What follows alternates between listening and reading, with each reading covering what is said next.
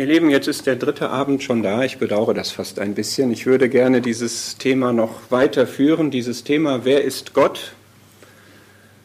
Es gäbe noch viel zu sagen. Ich glaube, wir könnten jahrelang jeden Abend einen anderen Aspekt betrachten und wir würden damit nie fertig. Wer ist Gott? Heute Abend soll es darum gehen, Gott ist der Lehrer. Und das ist für uns wichtig, wenn ich unterstelle, dass wir alle der Meinung sind, dass wir lernen müssen. Hoffe, wir sind alle dieser Meinung. Wir hatten bei uns mal einige Zeit einen Bruder aus Kamerun, der hat das immer wieder gesagt. Wir sind alle Lernende. Fand ich sehr schön. Lernende. Wir sind dabei zu lernen, alle. Aber man kann ja sagen, ja, also Lernen habe ich nicht so nötig, ist auch lästig, ist aufwendig. Es reicht mir schon, wenn ich in der Schule lernen muss, oder Linda? Linda heißt du, ne? Ist das richtig? Ja, findest du, ne? Also in der Schule hat man schon viel zu lernen und dann, dann noch mehr, so irgendwie im ganzen Leben lernen. Ja, das ist das, was Gott für uns sein möchte. Er möchte unser Lehrer sein. Er ist es auch. Er ist unser Lehrer, denn wir müssen lernen. Der Begriff des Jüngers bedeutet das ja, ja, wir folgen nach, indem wir dem Herrn Jesus ähnlicher werden, von ihm lernen. Wir sind seine Schüler. Ich möchte auch wieder vorweg schicken einen Vers aus 2. Petrus 1, der die Überschrift über diese drei Abende ja ist und weil auch heute Abend erfreulicherweise wieder neue Gesichter da sind, müssen wir kurz den Einstieg finden, was die Grundausrichtung unserer Überlegungen sein soll. Wer ist Gott? Warum stellen wir uns diese Frage?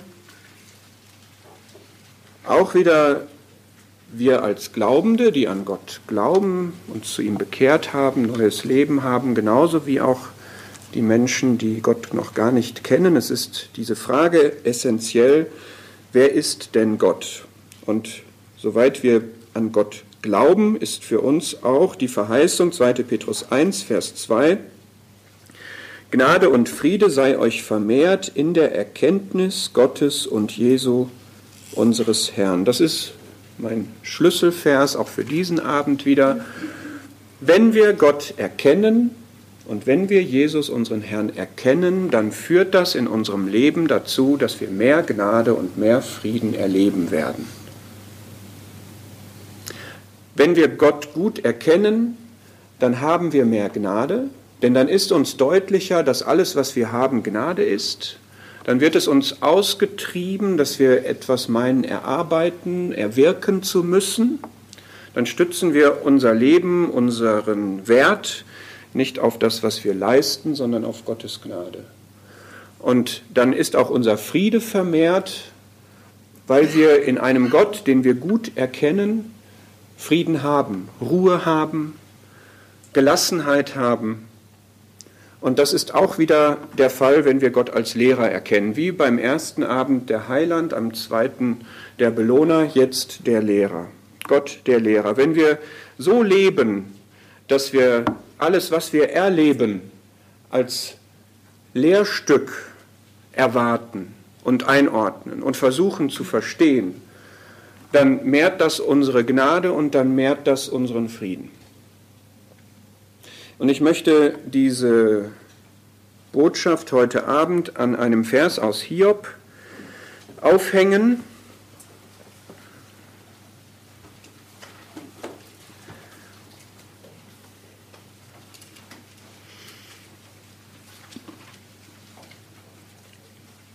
aus Hiob 36.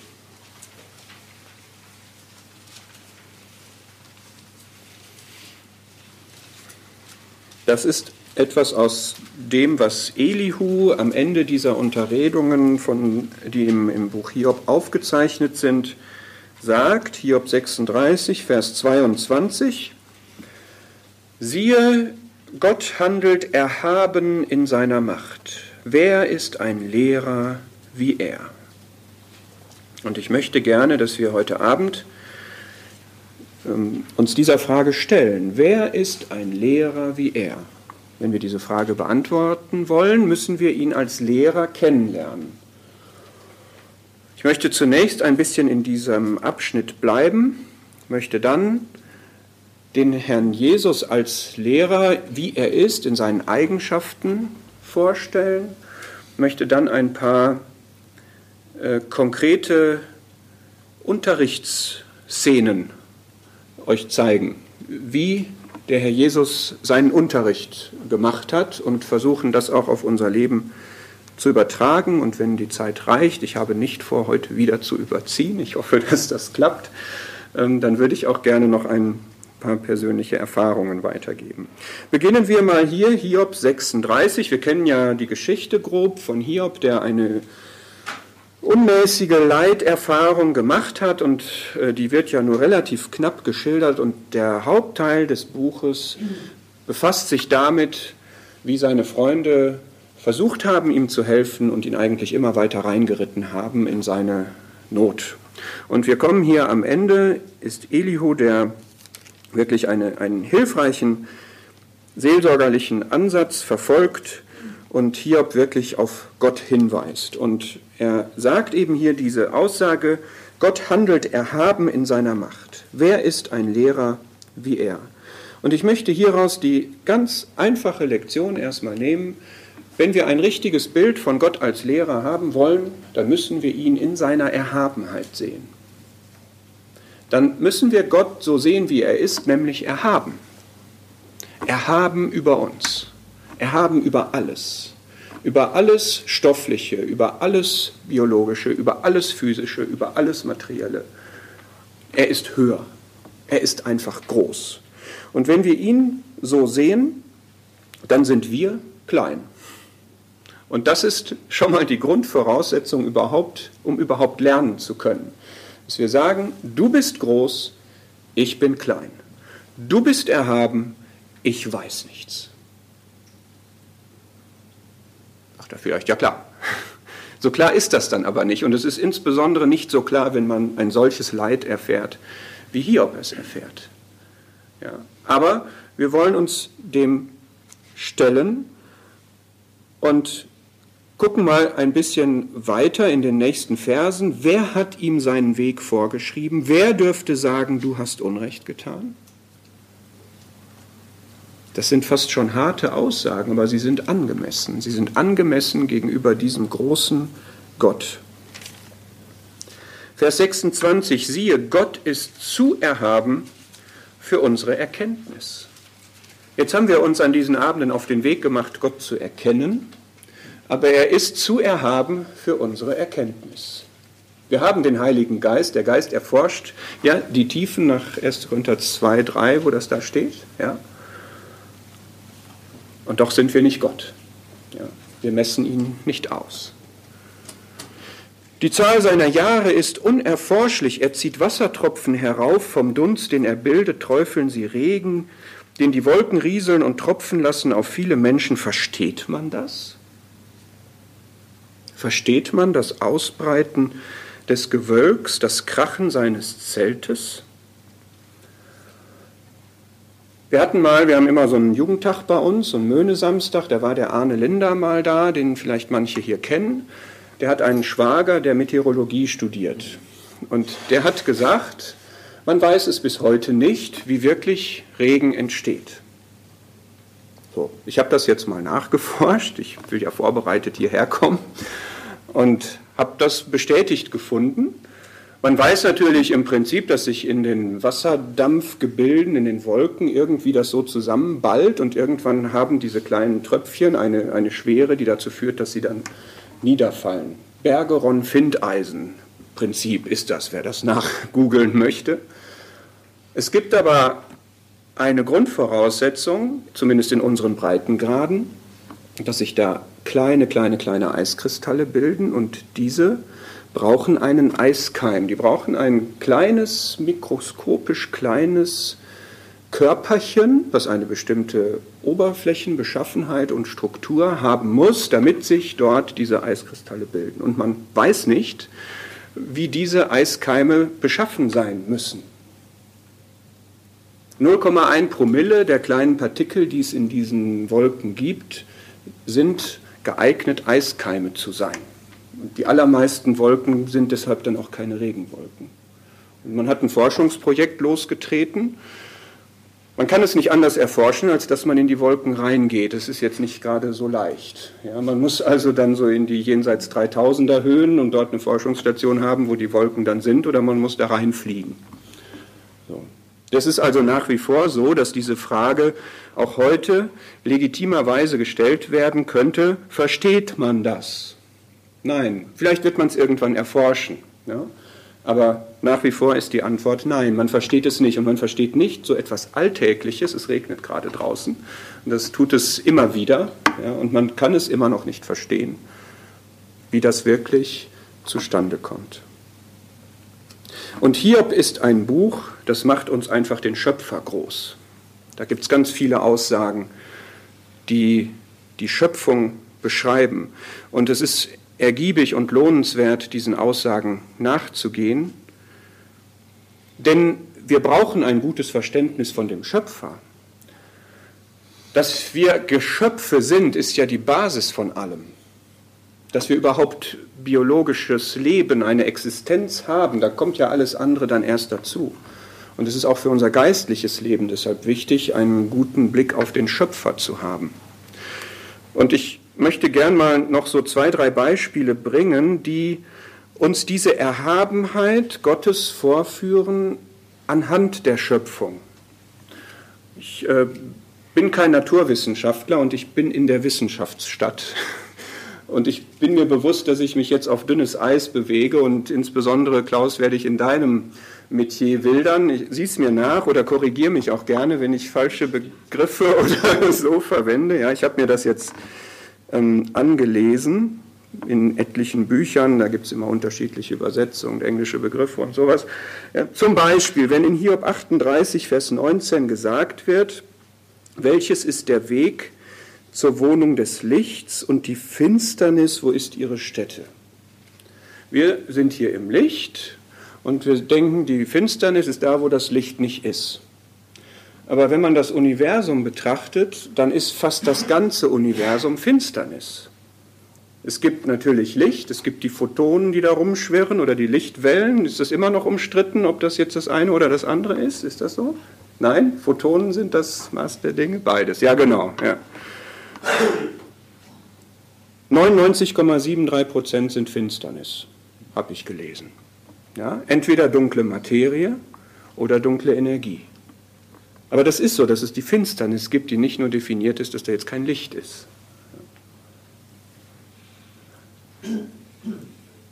Kapitel 9, Vers 8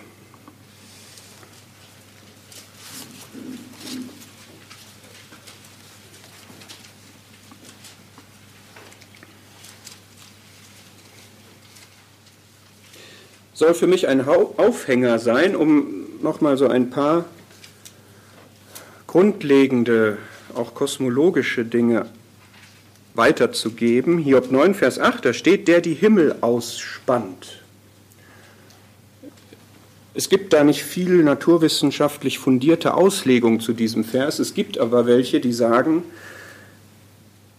im Grundtext ist das eine Verlaufsform der den Himmel ausspannt, ihn ausbreitet und der Stand der Wissenschaft ist, dass das Universum sich ausbreitet, dass es expandiert, was hiermit in Einklang stünde. Ja, der nicht nur sagt, das ist jetzt so, das hat er einmal gemacht beim Schöpfungsakt, sondern es ist ein kontinuierlicher Prozess. Und es gibt gläubige Wissenschaftler, die diese Naturkonstanten, die damit verbunden sind, mal darauf analysiert haben, wie sie Gott groß machen. Naturkonstanten, die naturwissenschaftlich ermittelten Werte, die letztlich das Weltall zusammenhalten oder die Atomkerne zusammenhalten. Ja, und ich möchte da mal ein paar Zahlen nennen, um uns einen Eindruck davon zu vermitteln, wie so der Stand der Wissenschaft, den man so einigermaßen heute erreicht hat, ist ja eine wahnsinnig schnell sich entwickelnde ähm, Disziplin, wie die uns zeigt, wie gewaltig Gott der Schöpfer ist. Es gibt dort ein Verhältnis, wenn wir uns eine, einen Atomkern anschauen, der Gravitation im Verhältnis zu etwas, was man eine Feinstrukturkonstante nennt, eine elektromagnetische Anziehungskraft. Wir kennen diese Struktur, Proton, Neutron, Elektron, die schwirren darum und es ist ein ganz fein austariertes Verhältnis zwischen der Anziehungskraft dieser Teilchen und dem, was sie auf der Bahn hält. Und dieses Verhältnis ist so exakt, es muss so exakt sein, damit nicht entweder alles auseinanderfliegt, mal einfach gesagt, oder sich alles zusammenballt. Und das ist so exakt austariert, man gibt da einen Wert an von 1 zu 10 hoch 40. Also 1 zu einer 1 mit 40 Nullen. So. Also 3 sind 1000, 6 ist eine Million, 9 ist eine Milliarde. Wer kann noch weiter zählen? Kommt er bis 40? fehlen uns dann irgendwann die Begriffe. Kann man sich trotzdem nicht vorstellen, oder Linda? Pass auf, Linda. Ich habe was gelesen, wie man das vor, sich vorstellen kann. Wir beide machen ein Spiel, es geht um eine Münze. Ich lege dir ein paar Münzen vor, du suchst dir eine aus und ich sage dir, welche du ausgesucht hast. Du machst das heimlich, wir machen das jetzt nicht hier, ne? stellen wir uns nur vor. Wenn ich dir eine Münze hinlege, ist das Spiel einfach. Wenn es zwei sind, ist es schon doppelt so schwierig. Wenn ich diesen ganzen Tisch hier voll Münzen mache, habe ich es dann schwer. Du suchst dir irgendeine aus und ich muss genau die treffen. Schwierig, ne? Jetzt machen wir den ganzen Fußboden in diesem Raum voll. Habe ich keine Chance mehr, ne? Jetzt stapeln wir in diesem ganzen Haus bis zur Decke. Jetzt bedecken wir ganz Jena mit Münzen, nicht nur bis zur Decke, sondern bis zum Mond. 380.000 Kilometer Münzstapel auf ganz Jena. Das erweitern wir auf ganz Deutschland, das erweitern wir auf ganz Europa, dann nehmen wir noch halb Afrika dazu und dann machen wir das tausendmal. Und dann machen wir das nochmal, dann machen wir das insgesamt eine Milliarde Mal. Und wenn wir da die Münze finden, die du dir ausgesucht hast, ja, das kann doch keiner schaffen. Ne? Das kann nur Gott. Dass man aus diesen 1 zu 10 hoch 40 Möglichkeiten genau die trifft, die dafür sorgt, dass so ein Atomkern beisammen bleibt und dass es auch deswegen die verschiedenen Elemente geben kann, dass es deswegen die Sterne geben kann, weil das alles die Folgen davon sind. Ja, das ist schon sehr, sehr unwahrscheinlich. Ne? Jetzt kann man sagen, entweder ist das grandioser Zufall oder es ist durch einen Schöpfer bezweckt, der gezielt, es gibt welche, die sagen, Gott musste sich genau überlegen, welche Physik er wählt, als er die Schöpfung gemacht hat. Es gibt so ein bisschen bildlich wieder, worüber wir hier gerade reden.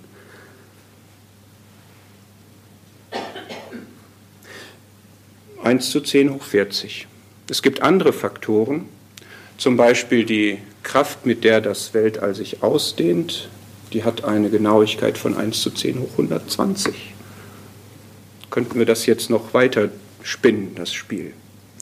Das Maß der Ordnung im Universum, also dass die Planeten und die Galaxien so verteilt sind und wir nicht an der einen Stelle nur lauter Zusammenballung von Materie und Energie haben und an dem anderen ist ein großes Vakuum, eine große Leere, dass diese Umlaufbahnen alle funktionieren, dass das Maß der Ordnung, so wird gesagt, das Maß der Entropie, also des Verfalls, wir haben ja das Gesetz der Entropie, dass alles verfällt, ja, dass das so gering der Fall ist, da wird mit einer Größe von 1 zu 10 hoch 10 hoch 23 gerechnet. Kommt noch einer mit? Das ist jetzt nicht eine 1 mit 23 Nullen, sondern eine 1 mit 10 hoch 23 Nullen. Und das bedeutet, wenn man die aufschreiben wollte, äh, dass geht zeitlich schon nicht, aber das geht auch schon deshalb nicht, weil ich nicht genug Teilchen im Universum habe, um auf jedes eine Null zu schreiben. Das sind keine Spielereien, das sind seriöse Wissenschaftler, die sich damit beschäftigen. Und ich sage das, ohne es zu verstehen, wirklich. Ich kann es euch dann nicht erklären. Fragen sind da Klaus zu richten. Aber ich sage es gerne, weil wir wirklich dieses Verständnis eines Schöpfers brauchen, diesen Eindruck, dass wir in einem gewaltigen Universum leben, was Gott gemacht hat und er ist der Schöpfer und Erhalter aller Dinge. Er ist der Erhabene.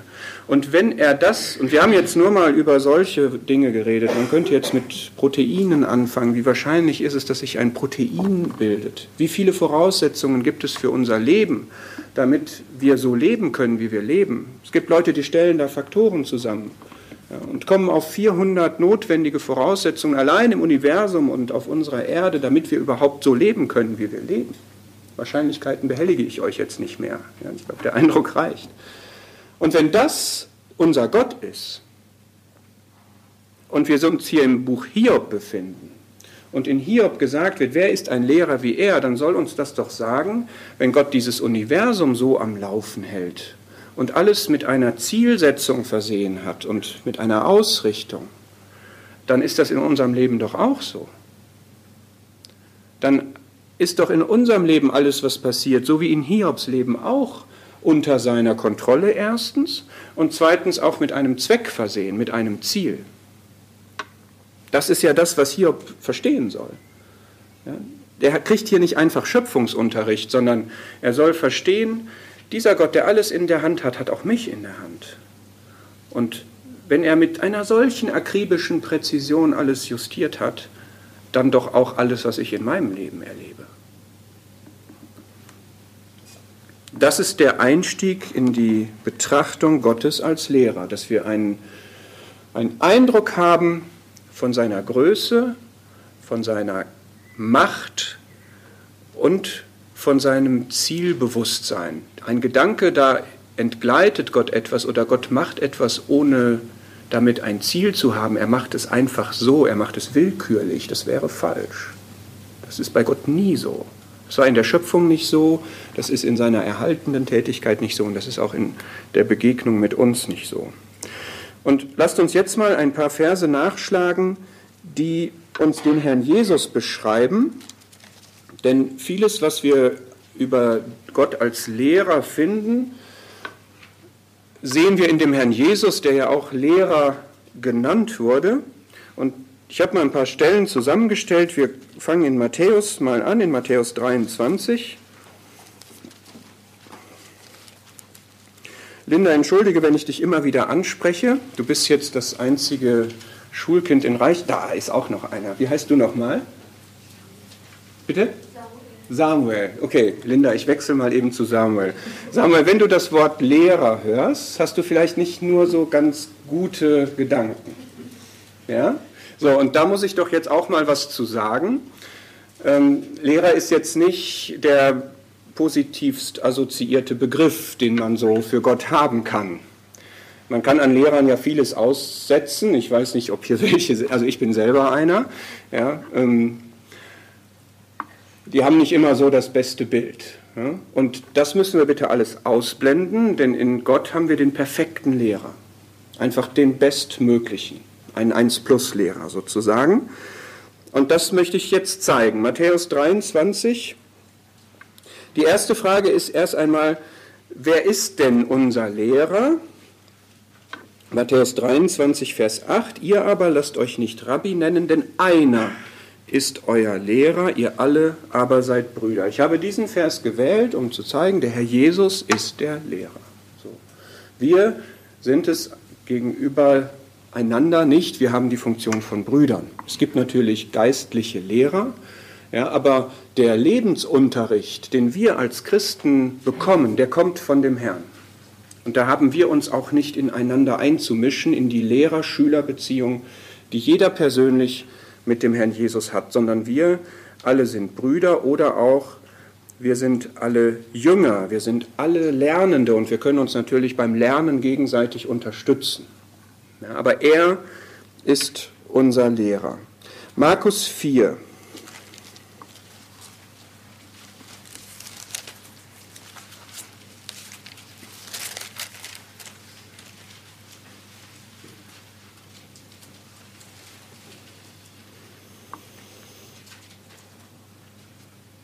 Markus 4, Vers 38 am Ende. Lehrer, liegt dir nichts daran, dass wir umkommen? Das war die Frage, die die Jünger hatten, als es hier gefährlich wurde auf dem See. Und der Herr Jesus zeigt, doch, mir liegt etwas daran. Und das ist mir eine wichtige Aussage, auch in Verbindung mit 1. Petrus 5. Er ist besorgt um euch, dass wir einen Lehrer haben, der ein persönliches Interesse an uns hat der sich um uns kümmert. Das tut nicht jeder Lehrer. Es gibt Lehrer, die reißen ihren Job ab. Denen ist egal, was aus ihren Schülern wird. Die machen Dienst nach Vorschrift oder weniger als das. Und der Herr Jesus ist einer, der sich wirklich aus persönlichem Engagement, aus Sorge, aus Fürsorge um uns kümmert. Er ist ein Lehrer mit Herz. Ja? Er ist ein Lehrer, der uns lieb hat. Es wäre schön, ja, wenn alle unsere Lehrer in der Schule uns wirklich lieb hätten. Manchmal hat man den Eindruck, die, die sind lästig, die Schüler. Ja. Aber bei dem Herrn Jesus ist das anders. Er liebt uns. Markus 5 im nächsten Kapitel, Vers 35. Da sieht man immer wieder, wie die Menschen ein falsches Bild von einem Lehrer haben. Vers 35 am Ende, was bemühst du den Lehrer? Auch wieder so ein Thema. Wie viel Mühe gibt sich ein Lehrer? Sehr unterschiedlich. Ne? Man kann immer wieder die gleichen Schulmaterialien hervorholen und man sieht, das ist 20 Jahre alt, das ist immer wieder neu durchkopiert worden. Der Herr Jesus ist ein Lehrer, der sich bemüht. Es gibt verschiedene Stellen, die das sagen. Ihr habt mir zu schaffen gemacht mit euren Sünden zum Beispiel. Wir machen ihm durchaus Mühe, dass er wirklich äh, Hand anlegt an, an unser Leben, an unsere Seele um uns weiterzuhelfen. Oder in Jeremia auch diese Aussage, früh mich aufmachend habe ich euch gerufen. Ja? Also Herr Jesus ist nicht jemand, der sagt, jetzt ist der Stundenplan abgearbeitet, jetzt gehe ich nach Hause und möchte nicht gestört werden. Er ist immer da und er ist immer aktiv, um uns zu belehren. Lukas 9.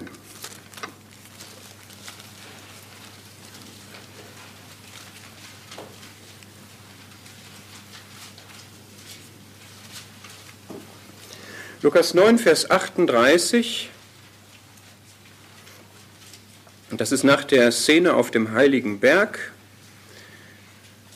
Und da ist dieser Mann, der den besessenen Sohn hat, und er ruft laut und spricht, Lehrer, ich bitte dich, sieh meinen Sohn an. Und ich finde diesen Vers schön, weil er zeigt, es gibt eine individuelle Aufmerksamkeit des Herrn Jesus. Man ist ja in der Pädagogik doch weitergekommen zu sagen, wir brauchen die persönliche Förderung, ja, wir müssen mehr individuelle Schulkonzepte, Bildungskonzepte, klassenbezogen, schülerbezogen haben. Die einen müssen gefördert werden nach oben oder damit sie mitkommen. Ähm, der Herr Jesus kennt uns natürlich durch und durch und er weiß ganz genau, wo wir noch Nachholbedarf haben. Er sieht uns persönlich individuell an. Er interessiert sich, er kennt uns und er weiß auch, wie er uns helfen kann. Und das letzte ist aus Matthäus 11.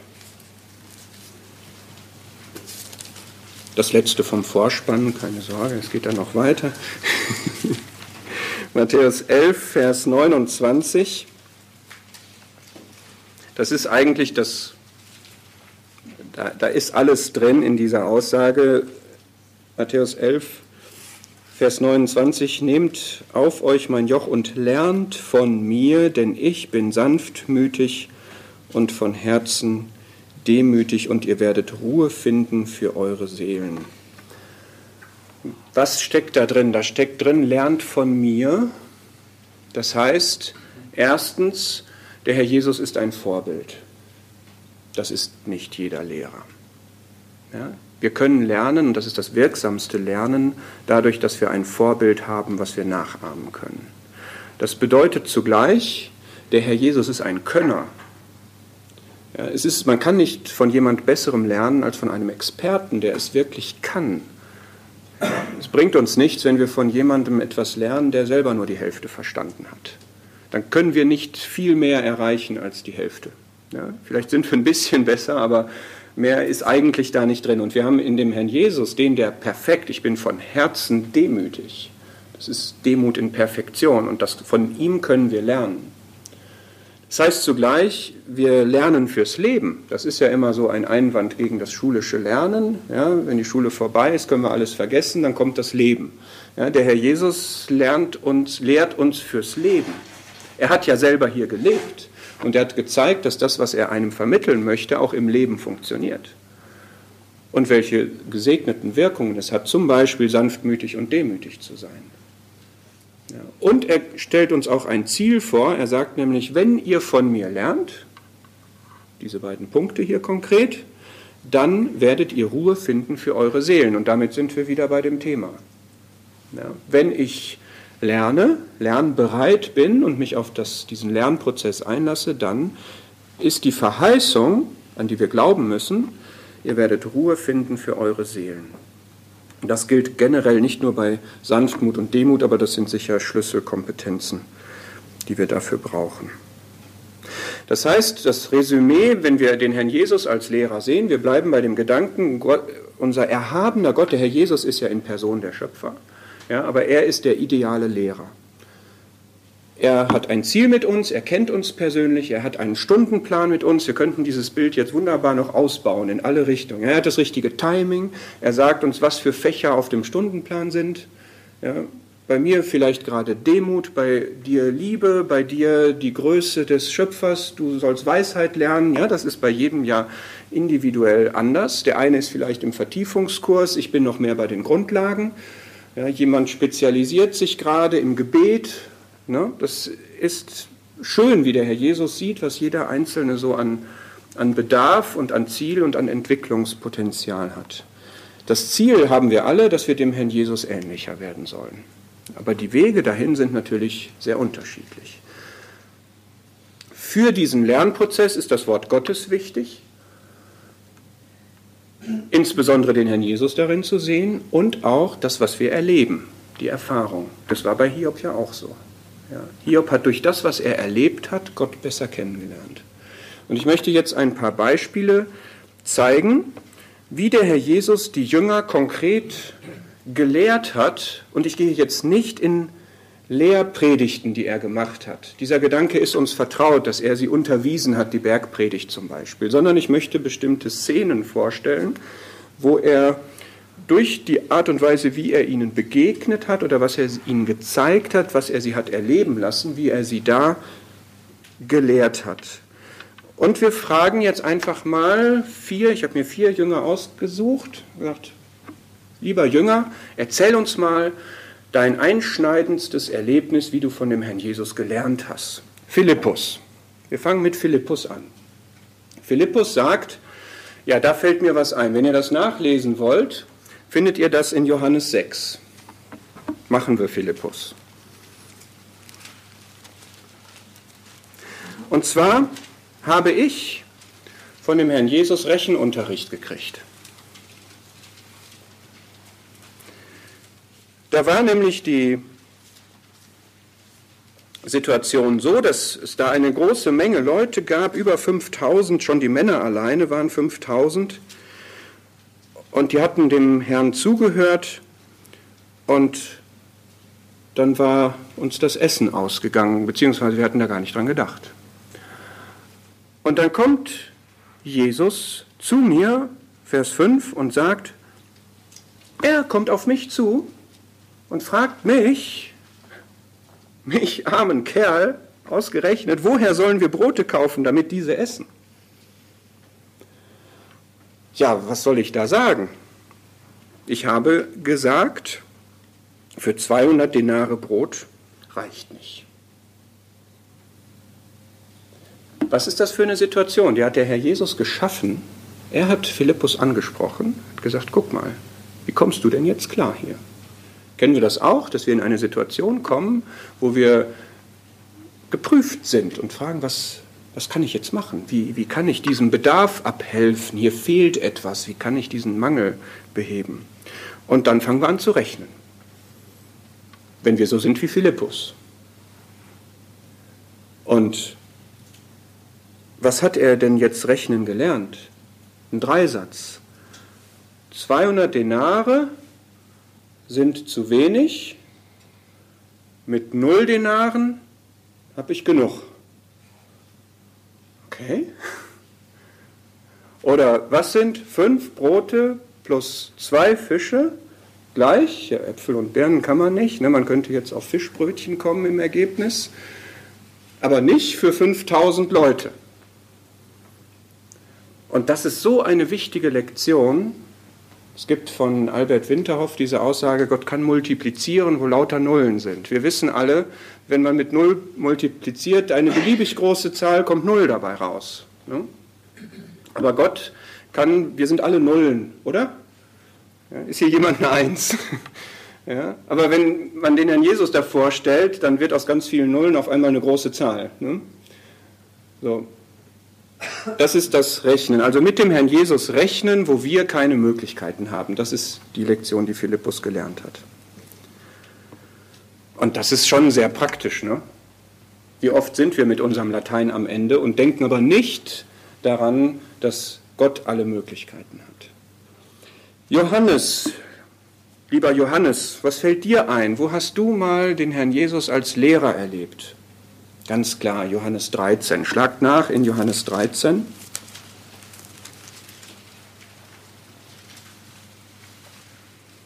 Worum es ging, war die Lektion der Liebe zu lernen.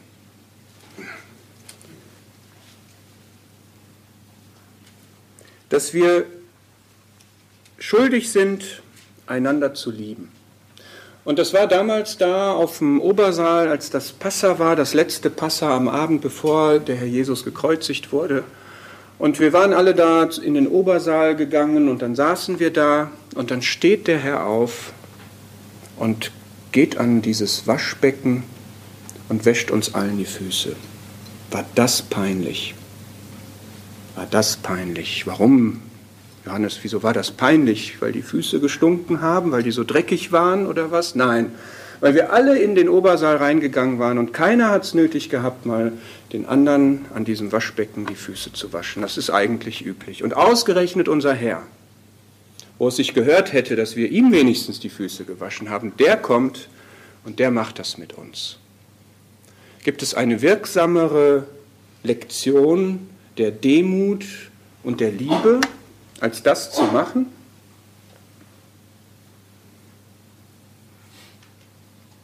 Lehren durch Vorbild. Und wenn er das gemacht hat und dann sagt, ihr seid schuldig, einander zu lieben. Wer unter euch der Größte sein will, muss aller Diener sein. Ja, dann hat das eine ganz andere Aussagekraft, als wenn er das von oben herab sagt, aus der Herrposition heraus. Eine sehr wirksame Botschaft. Und Johannes hatte diese Lektion nötig.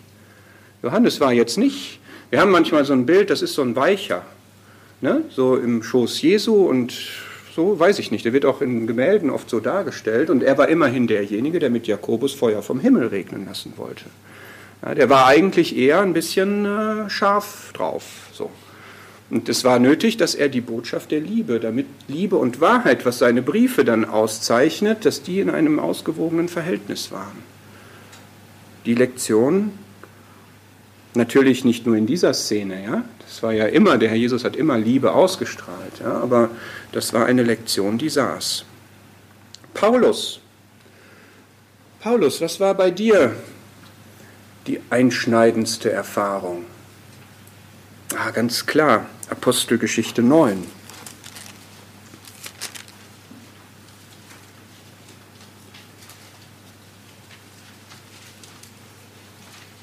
Apostelgeschichte 9,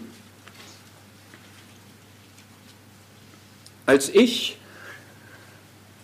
blutrünstiger Pharisäer, Christenverfolger, wie es hier steht, noch Drohung und Mord gegen die Jünger des Herrn schnaubend, kann man jetzt sich schon bildhaft vorstellen, wie er da losmarschiert ist. Und dann erscheint dieses Licht aus dem Himmel, Vers 3. Und es wird ja öfter beschrieben, immer in einer Steigerung, was den Glanz der Sonne überstrahlte, ein ganz gewaltiges Licht und er fällt auf die Erde. Und er hat diese Erscheinung des Herrn Jesus, des Herrn der Herrlichkeit, wie er Abraham erschienen ist. Diese einfach überwältigende, niederschmetternde Herrlichkeit. Und da wird er blind, sein ganzes früheres Leben, sein ganzes früheres Wertesystem geht zu Bruch und er ist völlig neu ausgerichtet. Und ich glaube, nur im Lichte dessen kann man Verse verstehen, wie aus dem Philipperbrief, wenn wir da lesen, das Leben ist für mich Christus in Philippa 1 oder in Philippa 3. Vers 7, was irgend mir Gewinn war, das habe ich um Christi willen für Verlust geachtet. Ich achte auch alles für Verlust wegen der Vortrefflichkeit der Erkenntnis Christi Jesu. Das war nicht eine theoretische Erkenntnis. Das war nicht nur die Sache, dass er jetzt verstand aus den Schriften, dass Christus der Messias war. Es war natürlich lehrmäßig ein, eine wichtige Erkenntnis. Aber er hat diesen Glanz gesehen. Er hat den Himmel sozusagen gesehen. Er hat die himmlische Herrlichkeit des Herrn Jesus gesehen. Er hat das gesehen, was alles Irdische überstrahlt. Die größtmögliche Helligkeit der Sonne hat das überstrahlt. Es konnte demnach auf der Erde nichts geben, was ihn zieht weil er das, das Bessere kannte. Und das ist auch eine Lehrmethode, die der Herr Jesus hat, dass er uns das Herrliche vorstellt. Ja? Wir haben hier unseren Gesichtskreis in unserem alltäglichen Leben, was uns da alles interessiert und reizt und lockt. Ja, aber ihn in der Herrlichkeit zu sehen, das ist gewaltig. Und ich wünschte mir manchmal, der würde uns mal so jetzt hier drin und alle sehen nichts mehr, ja, weil es so herrlich ist. Das, das fehlt mir vielleicht, ja, dir vielleicht auch. Sagst du, ja, wenn ich diese Erscheinung hätte, dann würde ich mein Leben auch anders auf die Kette kriegen. Auch wenn man es nicht gesehen hat, ist es aber doch wahr. Es gibt diese Herrlichkeit. Petrusbrief, den ihr nicht gesehen habt, aber doch liebt und mit unaussprechlicher, verherrlichter Freude frohlockt. Okay, Paulus, verstehen wir. Petrus, noch kurz. Petrus hat eine ähnliche Erscheinung gehabt auf dem heiligen Berg. Ja, das ist auch so einer, der von dieser Herrlichkeit ergriffen war, müssen jetzt nicht nachschlagen, ja, und das schlägt sich dann aber in seinen Briefen nieder. Dass er sagt, wir haben dieses prophetische Wort befestigt, ja, weil diese Herrlichkeit mir erschienen ist. Das glaube ich, das, was in den Prophetien angekündigt war, ich habe es doch gesehen. Und der Petrus ist für uns ein glaubwürdiger Zeuge. Der hat es gesehen, es war da.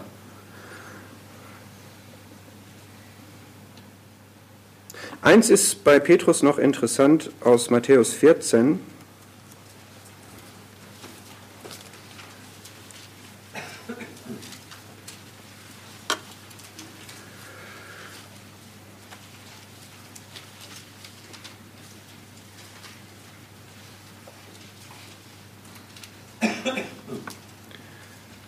Matthäus 14, Vers 28 oder lesen wir 27. Die Jünger sind auf dem See. Ich denke, wir kennen diese Szene alle. Sie schrien vor Furcht, als sie ihn, den Herrn Jesus, der über das Wasser geht, sehen und für ein Gespenst halten. Und dann redet Jesus zu ihnen und sprach, Seid guten Mutes, ich bin es, fürchtet euch nicht. Petrus aber antwortete ihm und sprach, Herr, wenn du es bist, so befiehl mir, zu dir zu kommen auf den Wassern. Er aber sprach, komm. Und Petrus läuft dann über das Wasser. Habt ihr mal drüber nachgedacht, was Petrus veranlasst hat, den Herrn Jesus zu fragen, wenn du es bist, befiehl mir zu dir zu kommen? Wie kam der denn da drauf?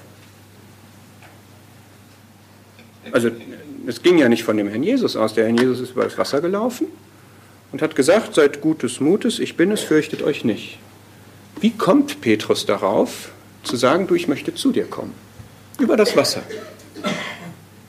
Wollte der jetzt mal ein Spektakel erleben?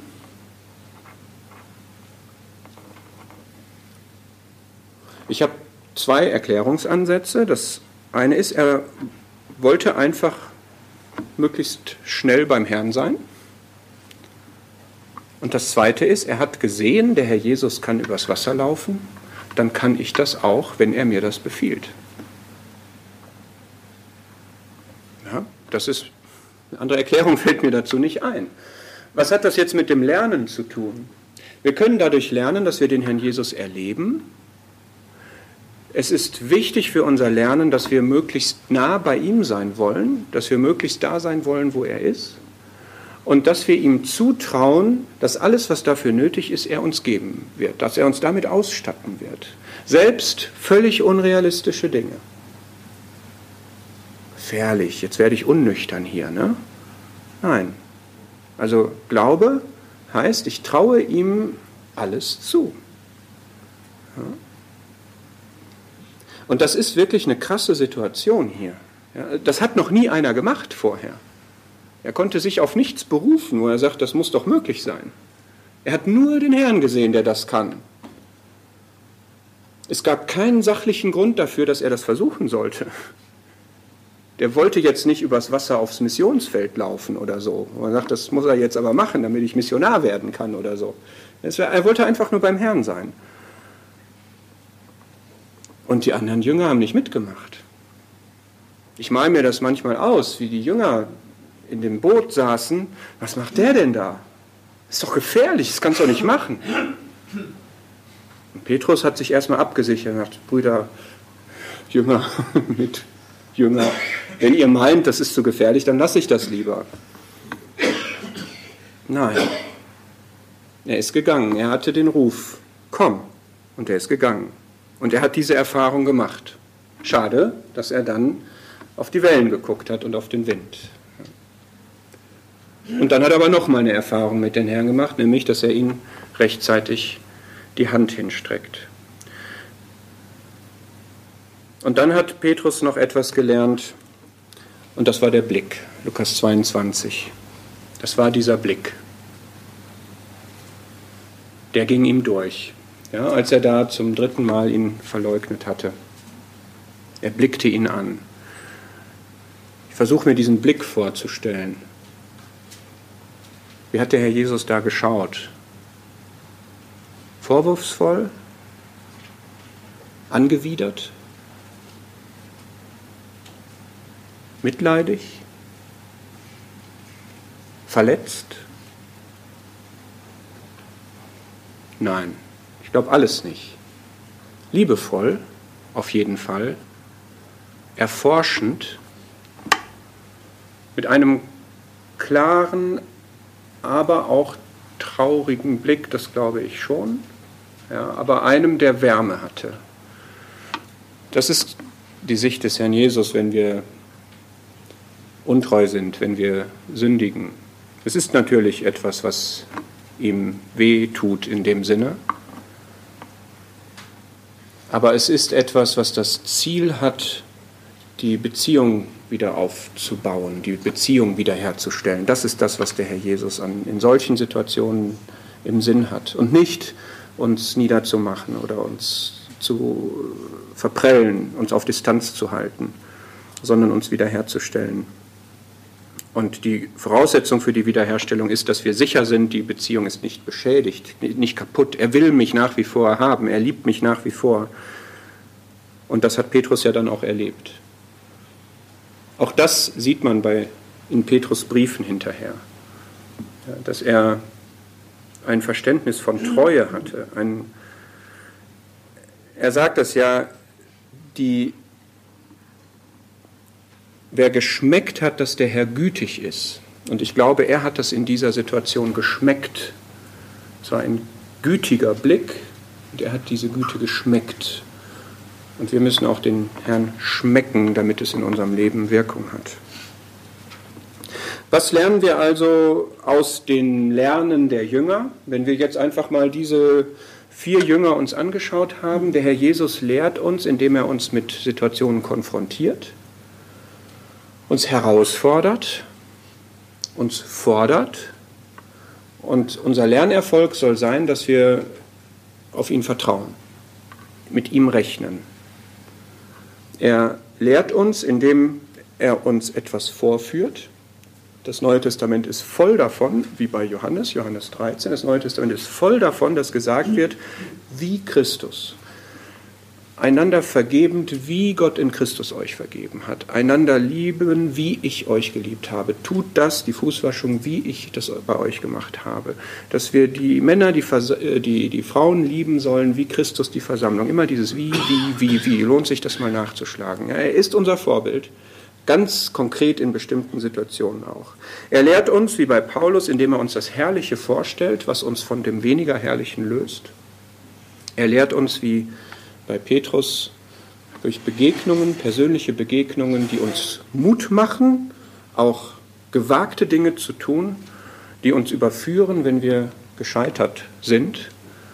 Und all das ist von seiner bestmöglichen Kenntnis von uns getragen.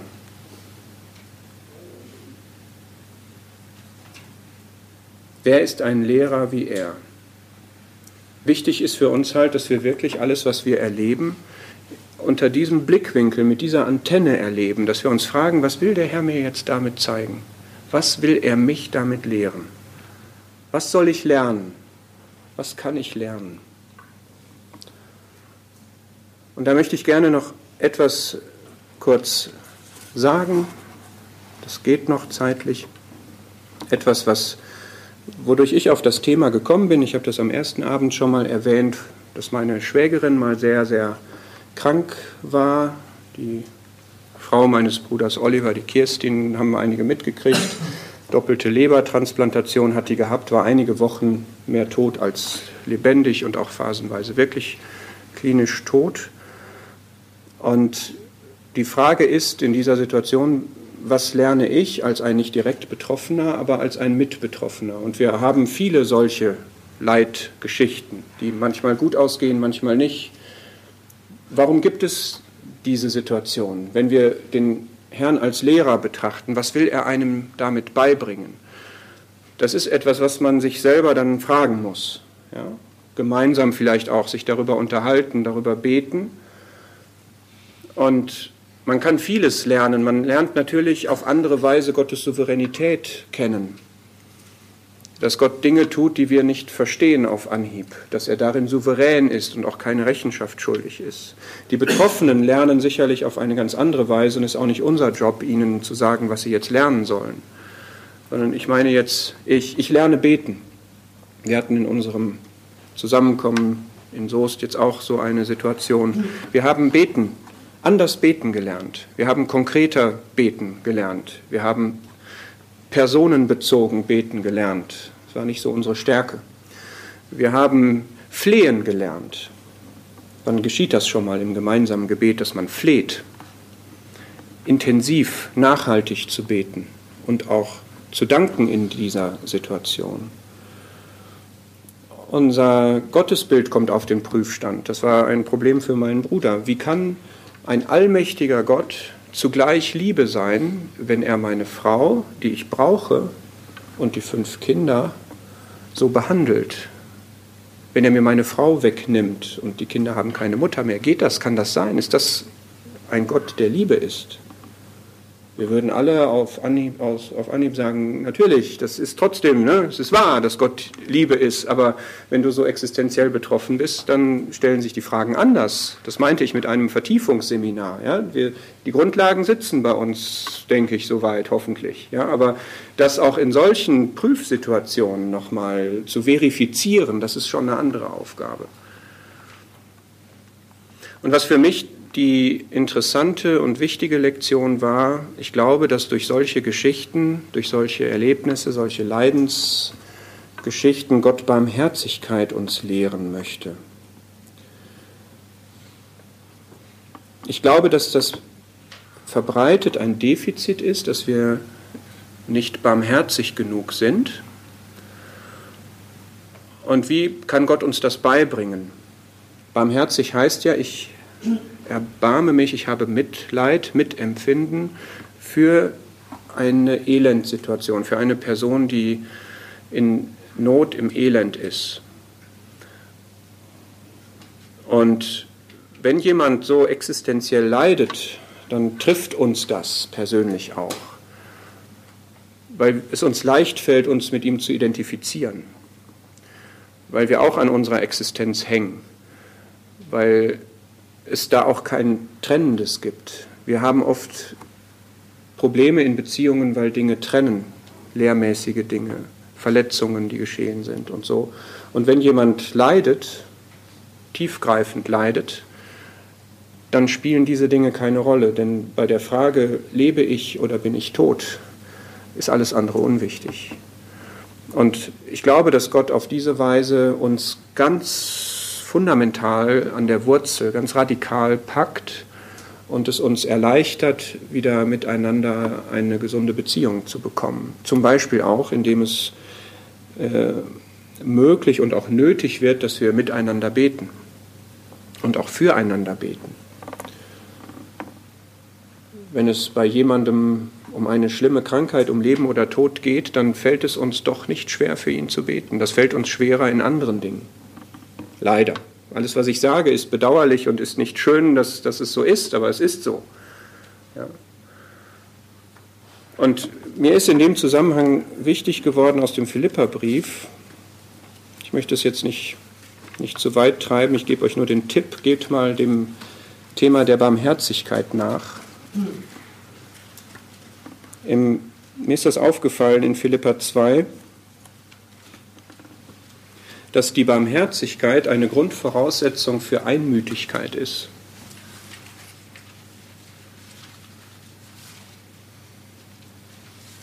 Philippa 2, Vers 1.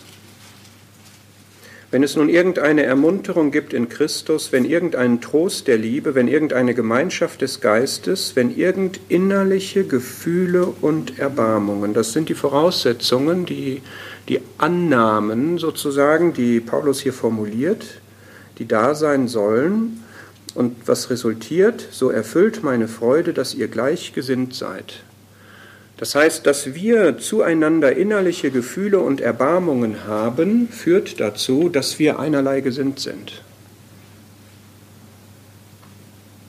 Ein erstaunlicher Zusammenhang, finde ich, der aber manches erklärt. Haben wir wirklich Gefühle füreinander?